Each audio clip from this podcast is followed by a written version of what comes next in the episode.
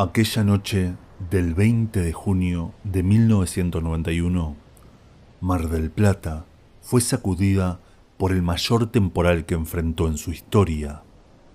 La cola de un huracán azotó la ciudad y a su paso no discriminó entre casas ni personas, dejando un lamentable saldo. En el puerto, el sereno que cuidaba al Marcelina de Siriza, un antiguo barco que llevaba ya una década abandonado, entre los rugidos del mar y esa incesante lluvia, apenas pudo distinguir el sonido de los amarres al soltarse. Quizá fuera la lluvia, o tal vez el viento, o quizá un intrépido y desquiciado personaje. Nunca lo sabría, no le dio tiempo. El sereno, gracias a un empujón de adrenalina, apenas logró saltar del espigón junto a sus perros, mientras veía cómo ese oxidado y derruido barco comenzaba a alejarse.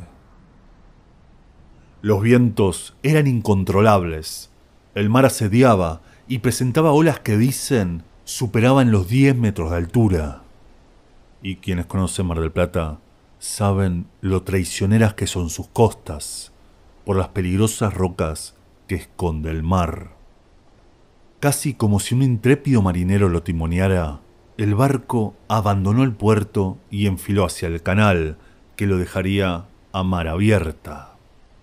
Y en su camino recorrió toda la costa, demostrando que pese al óxido, todavía sabía presentar batalla. Fueron 15 kilómetros de aguas salvajes, desde el puerto de Mar del Plata hasta la rotonda de Constitución, donde finalmente quedó encallado, casi como si le dijese su última morada. El lugar hasta que hoy en día sigue encallado. Nadie lo timoneaba, nadie lo ocupaba, o tal vez sí.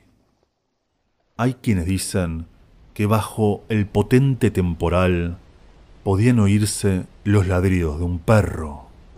Quizá, lamentablemente, aquel sereno no pudo salvarlos a todos. Pero además, hay quien cuenta que aquellos que vivían frente al mar, tras esa espesa lluvia, pudieron distinguir a un grupo de personas encubierta y tenues luces que asomaban tras los ojos de buey. Era imposible que el mar por sí solo guía el barco durante esos 15 kilómetros y que éste no sufra ningún daño. Quizá hubo quienes quisieron darle a ese barco una última aventura. Muchas gracias por su atención y les deseo buenas noches.